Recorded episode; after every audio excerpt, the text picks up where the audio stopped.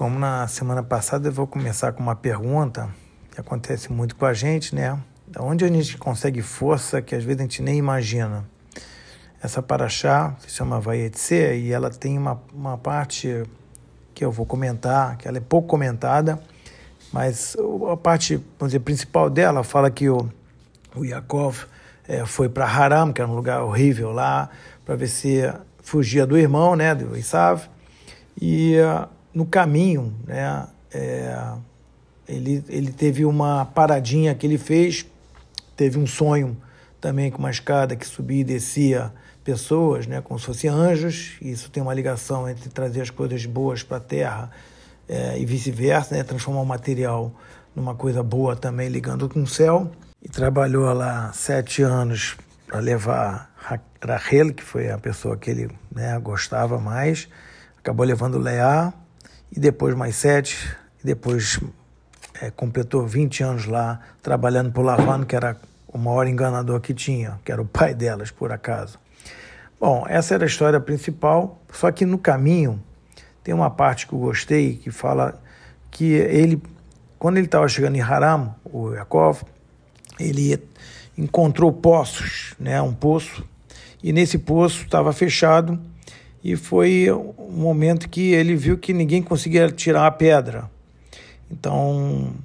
quando ele viu é, que Rahel estava vindo para também é, dar de beber né, aos, ao rebanho dela, ele ganhou forças.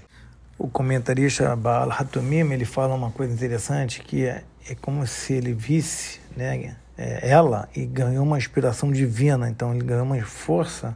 que ele não sabia de onde e conseguiu ele mover aquela pedra do poço. É, isso, assim, é uma coisa interessante porque a gente hoje está assistindo, Israel precisa de muita força e realmente as famílias, né, são pedra fundamental dessa força. Nós, a gente encara o povo judeu como uma família única. Então nós temos que dar essa força espiritual que eles vão sentir isso lá, né, o, os soldados no, no, campo e aqueles é, fazendo um paralelo, né, Filistim na época que fechavam nossos postos, queriam nos destruir, nós é que vamos destruir eles e, e realmente não pode deixar um, né, para contar a história, porque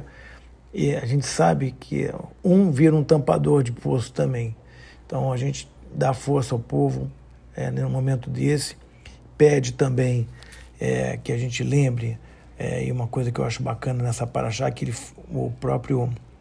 Yaakov, ele fala que se ele tiver sucesso na empreitada dele, ele vai dar 10% de tudo que ele receber e ele passa a ser uma pessoa rica.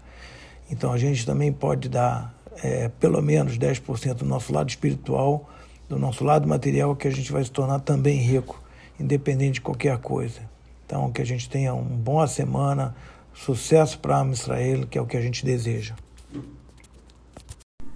Se você ouviu até aqui e gostou, e puder compartilhar com os amigos ou com outras pessoas que você goste,